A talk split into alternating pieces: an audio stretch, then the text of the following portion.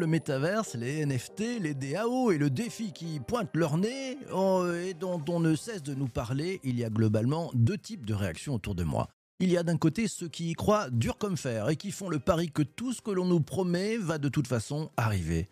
Et de l'autre côté, de l'autre côté, il y a ceux qui pensent que tout cela n'a aucun sens, que l'on ferait mieux de traiter les sujets qui ont des enjeux à très court terme, de vrais sujets qui n'ont rien à voir avec toutes ces élucubrations de start-up qui ne savent plus quoi faire pour inventer et dépenser l'argent d'investisseurs plein aux as. Et ce Web 3 et ce métaverse, il change quoi dans le modèle pour les entreprises, pour ses dirigeants, pour ses collaborateurs, pour ses partenaires et aussi pour ses clients? Pour y voir clair et pour bien comprendre ce que le métaverse et le Web3 changent très concrètement dans les modèles de business dès aujourd'hui, j'ai invité David-Henri Bismuth, le directeur Head of Metaverse and AI Catalyst de PwC, l'un des quatre plus grands cabinets d'audit et de conseil dans le monde. Bonjour David-Henri. Bonjour PPC. Ravi de t'accueillir ce matin, ça fait plaisir. Un beau sujet ce matin. J'ai une première question pour toi avant de prendre la question de celles et ceux qui sont en direct avec nous sur LinkedIn.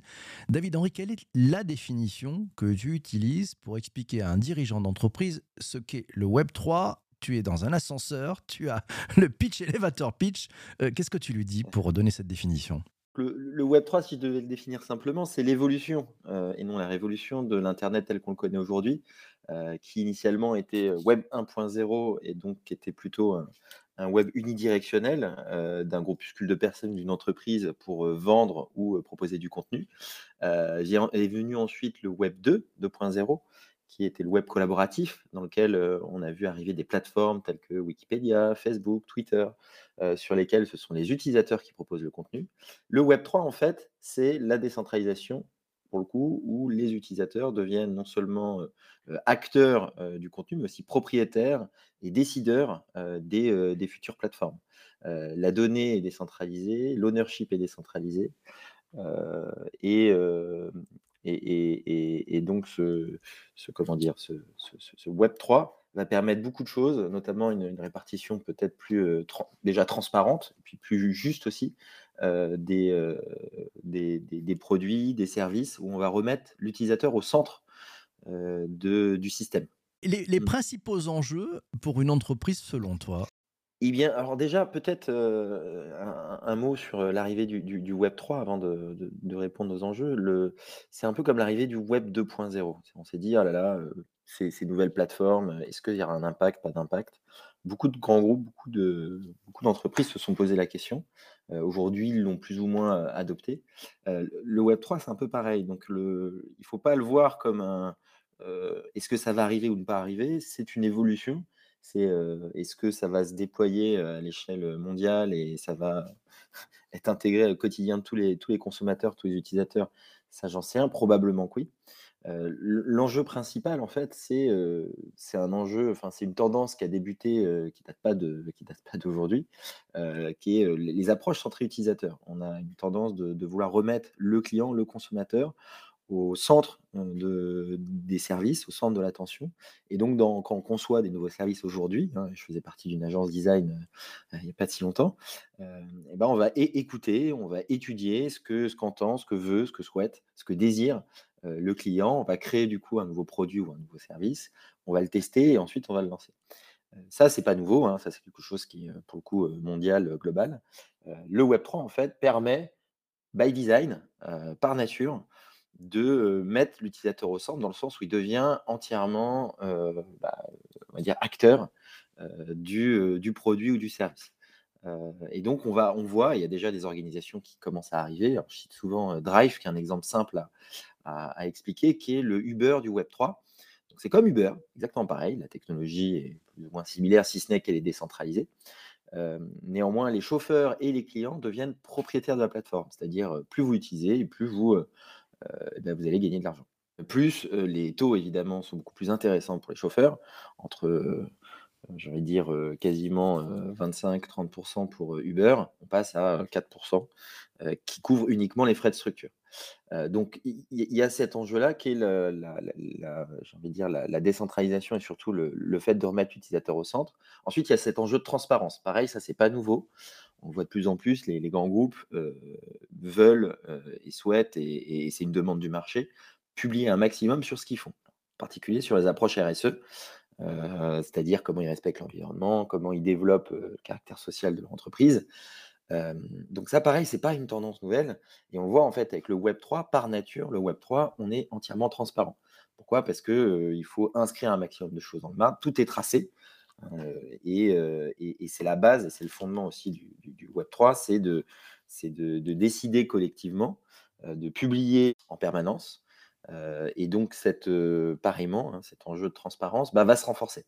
Avec le Web 3, les utilisateurs aujourd'hui demandent de la transparence des grands groupes. Bah, demain, avec le Web 3, ils seront par nature obligés de le faire ensuite, un autre enjeu, c'est bah, les avantages là, plutôt technologiques hein, sur, sur le Web 3, en particulier autour de la donnée. Ça, c'est un enjeu qui est clé. si on prend, alors j'ai expliqué l'évolution du Web 2, Web 3, ou Web 2, c'était les plateformes collaboratives. Le principal modèle économique de ces plateformes-là, un des principaux, on va dire, c'est la monétisation de la donnée. Facebook, Twitter, etc. Toutes ces plateformes-là sont gratuites de cette manière. Twitter, si on écoute, si on écoute Elon Musk, va devenir payante pour certains. Néanmoins, ça devient gratuit. et donc, business, ce business-là, autour de la donnée, va évoluer. il faut l'anticiper. C'est-à-dire que la propriété de la donnée va basculer entre les grands groupes, les corporations, et l'individu. L'individu va de, redevenir maître et propriétaire de sa donnée et puis un dernier enjeu qui est aussi, j'ai dire, l'accélération de l'interopérabilité, dans le sens où vous avez aujourd'hui, si vous voulez acheter un produit sur Internet, vous devez demander l'autorisation de votre banque, qui va autoriser le paiement, la transaction, et réaliser le paiement. Et, du coup, alors du coup, je dis c'est pas l'interopérabilité, mais c'est plutôt la désintermédiation. Euh, et du coup, demain, avec votre wallet, crypto wallet, hein, parce que le, Web 3 est quand même une base crypto, hein, c'est une base crypto très forte, vu que c'est un modèle décentralisé qui repose sur la, blockchain. Euh, bah, demain, vous pourrez payer directement. Comme aujourd'hui, vous sortez votre porte-monnaie quand vous allez à la boulangerie pour sortir vos petites pièces jaunes. Euh, demain, avec votre crypto wallet, vous pourrez faire de même. et ça, c'est plutôt la désintermédiation. Vous n'avez plus demandé l'autorisation du grand groupe pour, pour, payer ou réaliser des transactions. Et au niveau de l'interopérabilité, eh ben, du coup, le paille par nature aussi, tout ce qui se construit sur le Web 3 se veut, et alors même si ça ne l'est pas encore complètement, mais ça se construit de, cette manière-là, interopérable. Et donc la possibilité pour un, pour un, individu ou même un, petit business ou un gros business d'être compatible. Vous n'avez plus besoin d'avoir un, tiers, comme c'est le cas aujourd'hui avec un Google Sign-in ou un Facebook Connect ou un Twitter Connect, qui vous sert finalement à interconnecter où on y va avoir votre identité, votre identité et, simplifier la connexion. Demain, avec le Web 3, votre wallet sera votre identité. Vous serez uniquement propriétaire et le seul propriétaire de vos données. Et via ce wallet-là, vous pourrez vous connecter et avoir une expérience priori fluide sur tous les systèmes. C'est dur. Hein, non, mais bravo, parce que l'exercice n'est pas facile. L'exercice n'est pas facile. Merci. Alors moi, j'ai noté décentralisation dans les enjeux. Hein. Décentralisation, transparence, un avantage technologique notamment autour de la donnée, accélération de la désintermédiation et l'interopérabilité. Ça fait quand même pas mal d'enjeux. je vais prendre les, questions de, celles qui sont celles et ceux qui sont présents avec nous en direct sur LinkedIn. C'est Charles qui dit on, on parle beaucoup d'être propriétaire du métaverse ou du Web 3. Est-ce que c'est facile à expliquer aux entreprises à l'heure où Internet est totalement gratuit et facile d'accès. Toi, toi qui rencontres beaucoup de, chefs d'entreprise aujourd'hui, ils les comprennent mmh. ces enjeux ou, c'est encore très compliqué? Euh, alors, euh, pour le coup, aujourd'hui, on est, on est vraiment au début, début de l'apprentissage des grands groupes et on voit uniquement la partie immergée de l'iceberg. Quand on parle métaverse et Web3, on voit souvent les, les, les, expérimentations. Hein. je parle bien d'expérimentation parce que ça touche quand même des, des populations très réduites. Euh, de, grands groupes. Aujourd'hui, beaucoup de marques de luxe qui vont se lancer dans, la partie métaverse, euh, ces mondes, ces mondes virtuels, défilés virtuels et les NFT, évidemment, qui vont être ces biens digitaux. Ils commencent à gagner de l'argent dessus. Ça se compte en plusieurs dizaines de millions de dollars, donc c'est pas non plus euh, anodin par rapport à la, évidemment, la taille globale du marché. C'est un pouillème de, tout ça. donc aujourd'hui, on, on est plutôt dans une phase de découverte, une phase d'apprentissage. Hein. certains grands groupes, d'ailleurs, ont plutôt une approche comme, comme je disais, la nuit du Web 3 à deux vitesses, hein, une, première, un, premier rythme plutôt long terme qui est plutôt pour construire les fondations, fondations du Web 3 qui sont principalement bah, technologiques, d'écosystèmes, d'opérating modèles. Et, et, un temps plus court pour expérimenter, apprendre, tâter, tâter le terrain, ni plus ni moins. donc, aujourd'hui sont plutôt en phase d'apprentissage. Pour répondre à la question, parce que je voyais la mention Internet est gratuit. voilà, est-ce que est-ce c'est facile à expliquer aux entreprises à l'heure où l'Internet est totalement gratuit et facile d'accès? Déjà, il n'est pas gratuit. Vous payez votre abonnement Internet et tout ce que vous hébergez sur Internet, bah, vous payez aujourd'hui un droit d'hébergement. Vous avez des serveurs mutualisés ou non mutualisés. après, quand vous, avez, vous accédez à du contenu d'une certaine manière, il est gratuit, mais comme Maxime dit, quand, sur Internet, l'offre ou le produit est gratuit, c'est toi le produit. Et on revient au sujet de la donnée. Donc oui, avec monnaie fiat et, des euros sonnant et trébuchants, on ne paye pas, mais on paye avec autre chose, qui peut-être d'ailleurs a plus de valeur que quelques centimes d'euros qu'on pourrait être prêt à payer. et la notion de propriété du métaverse, là pour le coup, il y a un vrai enjeu et, si, je m'arrête hein, quelques secondes dessus, un enjeu fort, en tout cas pour les entreprises, par rapport au Web3, c'est cette notion de décentralisation, de distribution de l'ownership euh, et euh, de, distribution aussi de la, décision. Euh, on a vu certaines entreprises se lancer, que ce soit les banques, que ce soit le retail, que ce soit les sociétés de transport, avec des modèles très inspirés du Web2, complètement collaboratifs, participatifs, que ce soit pour des courses, que ce soit pour des hôtels, etc. etc. C'était simple parce que finalement, c'était on prenait le modèle, on le dupliquait, on pouvait évidemment l'édulcorer pour que ça fitte dans l'operating model de l'entreprise et tout se passait bien. Le, Web 3, par nature, il est décentralisé. Et donc, ça veut dire aussi, si on prend la définition extrême du Web 3, il n'y a pas d'owner principal d'une plateforme ou d'un service. Par nature, il doit être distribué intégralement, ce qui veut dire que euh, si demain on a un, grand retailer qui se dit tiens, je vais faire, je vais lancer une offre ou un service de, supermarché entièrement décentralisé. ça existe déjà, hein, le système de la, Louve.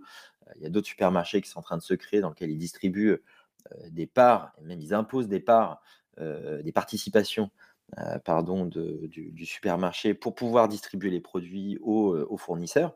C'est le modèle qui arrive. Mais par nature, encore une fois, si vous distribuez intégralement le modèle, bah, vous n'êtes plus propriétaire. Donc, ni plus ni moins, vous créez votre némésis qui potentiellement demain va vous, euh, va vous manger sans que vous auriez pour, sans avoir pour autant la, majorité des parts.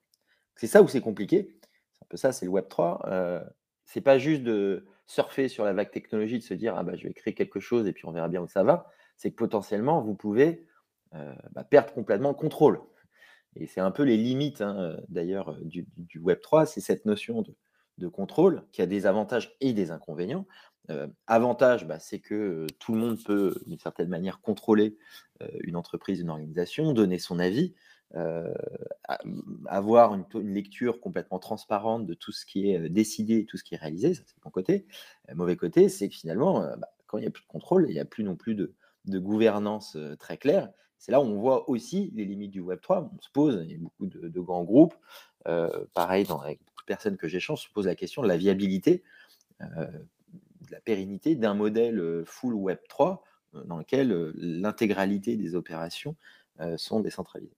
Donc aujourd'hui, on est plutôt, enfin si je reviens un peu à la question, j'ai un peu dérivé, on, est plutôt sur un, une, une, écoute du test and learn de la part des grands groupes sur le, sur le sujet du Web 3. Principalement, ce qu'on voit, c'est la partie émergée de l'iceberg, c'est-à-dire euh, des XP sur le, le métavers, sur des drops, euh, des drops de NFT. Fondamentalement, on ne voit pas, même si euh, les banques en particulier se posent la question d'infrastructures data décentralisées. mais aujourd'hui, on est vraiment, voilà, on est plutôt, on est curieux, on teste, on regarde et on voit, et on voit où ça nous mène pour éviter d'être complètement largué quand la vague, entre guillemets, arrivera. Ce que je préconise, hein, c'est déjà se poser la question. Hein, la poser la question, c'est qu'est-ce que je fais et quand je le fais? C'est pas de dire qu'il faut y aller forcément, mais en tout cas, pas forcément le, premier, le premier qui part qui, peut, qui, va être gagné. Enfin, ça ne s'applique pas tout le temps. c'est de se poser la question, de tester pour voir, parce que forcément, on a des hypothèses. Est-ce que ça marche, est-ce que ça ne marche pas? Si demain je le fais, bah, quelle forme ça prendra? Qu'est-ce que je propose comme service? C'est une vraie question aujourd'hui. Hein. Les, services et, l'offre qu'on propose, dans le domaine de l'Internet décentralisé, plus largement dans ces mondes virtuels qu'on appelle métaverse, ça ouvre la voie, ça ouvre la porte à plein de, à plein de nouvelles choses plein de nouvelles choses. Maître mot, play to learn. Voilà, jouer, jouer pour apprendre, tester les choses. Euh, c'est important de s'y mettre, hein, de, sortir. Allez, peut-être, euh, allez, la dernière question, une réponse plutôt courte. C'est la question de, Fabrice. Il demande est-ce que la, nouvelle fonctionnalité de Netflix qui permet le transfert de profil ne serait pas un signe fort que les données perso représentent une vraie valeur pour les utilisateurs? Tiens, comment tu réagis à cette question?